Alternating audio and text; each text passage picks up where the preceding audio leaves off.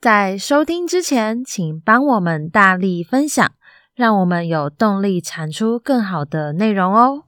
大家好，我是小蔡，我是大蔡。从今天开始到不知道哪一天止，我们要请你顺着我提示的线索，猜一下我们讲的是什么故事。大蔡老师上课都有教过，没上过的同学，说不定你刚好也读过、看过、玩过、听过。真的没听过的话，不要怕，五分钟后你就听过喽。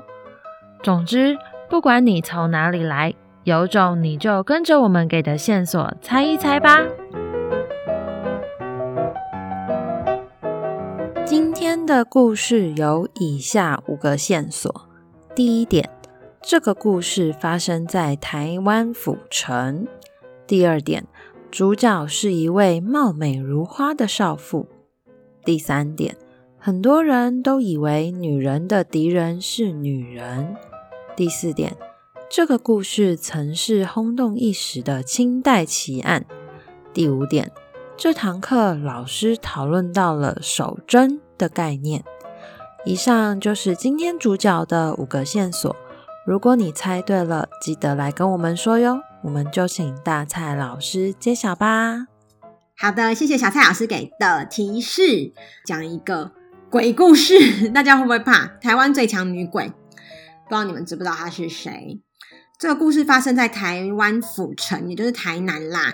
我在清明节连假的时候去台南玩，还特别呢去看了一下这个女鬼的牌位，因为它被放在孔庙里面，其实就很就是走路在家附近，就是刚好我住的附近。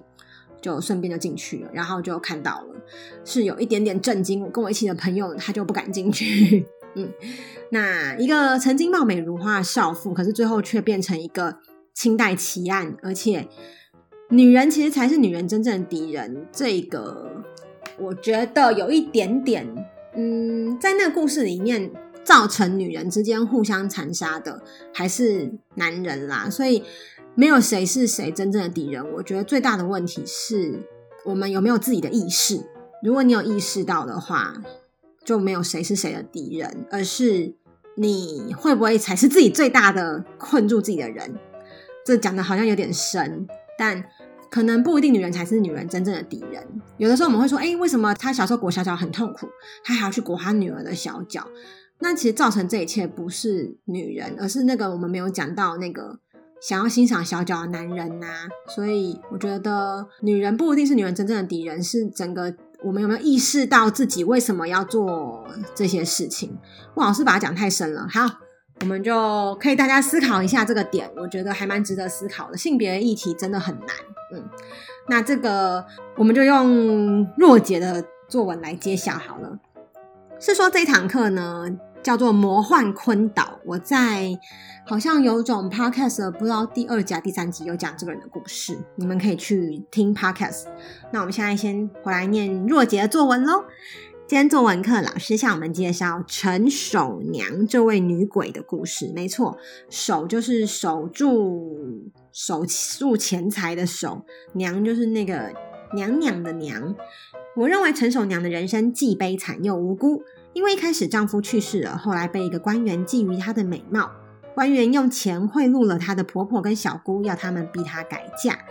陈守娘的婆婆跟姑小姑受不了钱财的诱惑，而出卖了陈守娘。我在这堂课中发现了，以前的人比较重视男生，都觉得女生不重要，而我可以活在有自由意志的生活中，活在自由民主中，很幸福。嗯。若姐真的用很精准、很流畅的语句把陈守娘的故事讲给大家听，我就不用再重述了。就是一个女性，她嗯，老公很早就去世，她守寡啊，可是她的人生不是她的人生，是由她的婆婆跟她的小姑来决定。那她不要改嫁，就会落得非常凄惨的下场。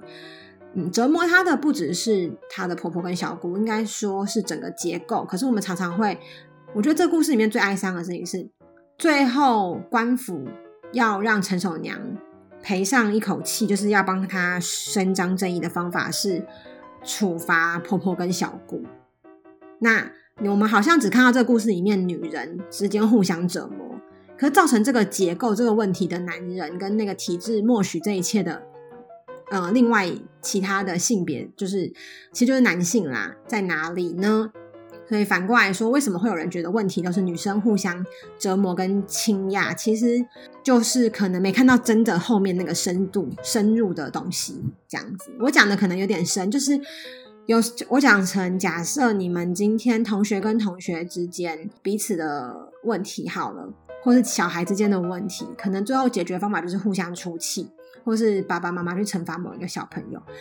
好像他要打他，可是其实这个背后都有原因的，就是可能他在家里不快乐，或是他在家里就是这样子跟别人相处，所以你可能当下解决了这个这个人的问题，是整个结整个他家庭的问题，或是他当下情绪的问题，后面那个没有舒缓，只看到冰山一角而已。那女性跟女性之间的争的的常常被视为两个问题是只看到冰山一角而已，那个后面的那个结构问题跟呃造成他们之间。就是我们把这个词叫做“弱弱相残”啦，对啊，就像员工之间互相竞争，然后老板得利啊，得到好处的是老板，就是透过弱弱相残，所以你会以为员工跟员工之间的是敌人，可真正的大问题是去把员工跟员工放在竞争位置的那个老板，或是同学跟同学之间互相比较，呃，哥哥跟姐姐之间互相比较，然后比较不行，可是真正问题是让这一切发生的那个背后没有说话，或是。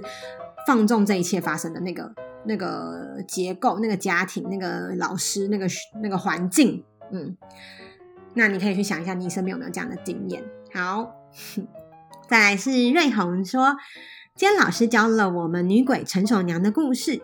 我觉得陈守娘是一个既孝顺又坚定的人。为什么我说孝顺？是因为她丧夫没有改嫁，反而还守贞节孝顺她的婆婆。她的人生有时候高，有时候低。我发现人们往往都只觉得鬼是坏，但有时候鬼的故事是感动的。我觉得陈守娘的婆婆也是女生，却让陈守娘强制改嫁，真是个坏婆婆。好，瑞红也是写的很具体，而且还讲到我们在里面讲到的，嗯、过去的那种守贞节的观念。之前我们好像有念过一篇是幼语在评论，呃，女生要守贞的吗？这个概念，忘记是哪一个哪一天嘞？可能之后大家有机会再去有种。念作文来找找看，嗯，所以一样，我们都很容易看到显而易见的婆婆这个坏蛋，但是那个男的呢，造成婆婆要这样倾轧、倾就是欺负这个女生的那个背后的那些人呢？对，所以有时候表面上的坏蛋，我们还是在可以去再深究后面的那些人呢。好啦，我不是说不要去讲当下造成这个主要的伤害者，我是说。整个问题后面一定还有别人，那为什么很多很多时候我们只会看那个女生，对，看女性，然后说是女性跟女性的斗争之类的。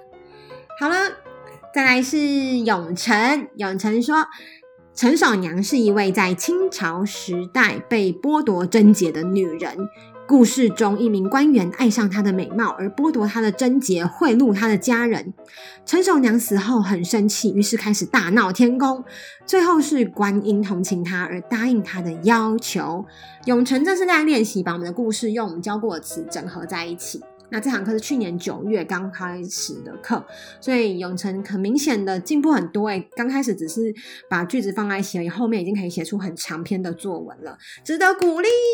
然后很明显，我们这一很快的可以看出，我们这个线上课九十、十一、十二、十三、十四、十五、十六，七个月了都没有停课，我好厉害哦！自己说。好，再来是 Jessie 写的今天的作文课，老师跟我们介绍台湾女鬼陈守娘的故事。我认为故事里小姑跟婆婆是一群既自私又阴险的人。陈守娘让我觉得她既可怜又安分守己，无法承受命运带来的纠葛。我在这堂课中发现，其实，在以前，大部分的女生都受到鄙夷和蔑视，也发现了鬼其实并不可怕。哇，Jessie 那时候会用命运的纠葛、鄙夷还有蔑视，诶，我相信现在一定也还会用这些词，都是上课教的。那你就是把它练习整合进来，好，所以算是一篇非常完整的日记练习。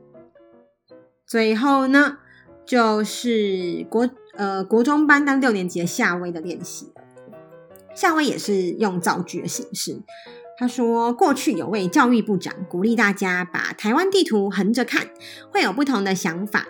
果然，横着放的台湾形状俨然是鲲的形状，鲲就是大的、很大的一只鱼。嗯。那这个故事很有趣，大家可以去听我们魔幻坤岛的 podcast，好像第二集还是第三集吧，去年出的，嗯，就会讲这个魔幻坤岛我的设计的课程的缘由，还有里面探讨到了台湾的整个呃主体意识的建构啊，从鬼故事来谈哦，我觉得很有趣。好，再来呢，他造了第二个句子是陈守娘的丈夫已没，就是已经去世，所以有一位官人基于陈守娘的美貌。拿钱贿赂她丈夫的妈妈跟妹妹，希望能够让陈守娘改嫁，成为他的女人。陈守娘这个鬼故事不只是纯粹的恐怖故事而已，它还蕴藏着清朝时期女人的地位低下的历史。不止这个，它更深的是谈为什么留下来的这些女鬼，她们的武力高强有层次之分，有到底在象征着什么？嗯，所以推荐大家去听那一集的。Podcast 虽然那一集的收音没有很好，不过最近我的有种念作文，有种 Podcast 的这个收音呀，好像也有点空旷，希望大家可以忍耐。好，以上就是今天的有种你来猜，下期见，拜。我们会定期更新有种你来猜，大家猜到答案也别忘了留言跟我们说哟。如果不想错过我们的节目，请上 Podcast 各大平台或 YouTube 搜寻“有种作文”，记得要订阅我们哦。我们下一集见，拜拜，拜拜。